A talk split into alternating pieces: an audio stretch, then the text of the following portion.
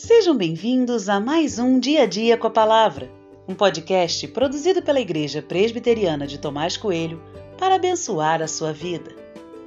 O título de hoje é Perceba a graça ao seu redor e tem por base o texto de Ruth 2, 13, que diz: Então Ruth disse: Meu caro Senhor, você está me favorecendo muito, pois me consolou e falou ao coração desta sua serva, e eu nem mesmo sou como uma das suas servas. Todos os dias nós recebemos um monte de coisas. Ao escrever isso, lembro do nascer do sol, do café da manhã, aquele cheirinho de café no ar, do bom dia sorridente dos meus filhos.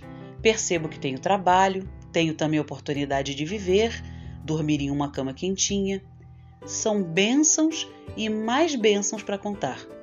Ficaria o dia inteiro escrevendo em detalhes tudo o que vejo agora. Mas por que recebemos tudo isso? Na cabeça de alguns, tudo isso é tão somente o resultado do bom trabalho que eles têm desempenhado.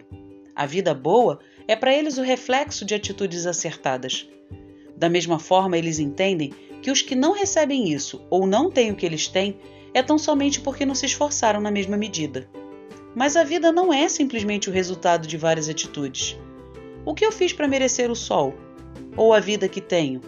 Absolutamente nada. Isso não tem nada a ver com mérito, mas com graça. Ao ensinarmos as pessoas sobre graça, dizemos que ela é o favor recebido, mas não merecido. Encontramos graça nas páginas do Antigo Testamento, diferente do que alguns pensam. Ruth sabe o que é graça. Ela entende que o que recebe não é por seu esforço ou mérito.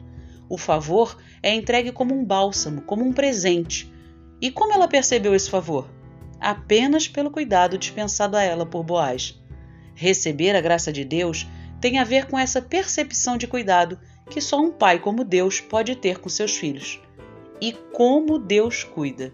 A vida é cheia de detalhes desse cuidado. Basta olhar e perceber. Assim como Ruth, estamos rodeados dessa graça. Basta apenas percebê-la.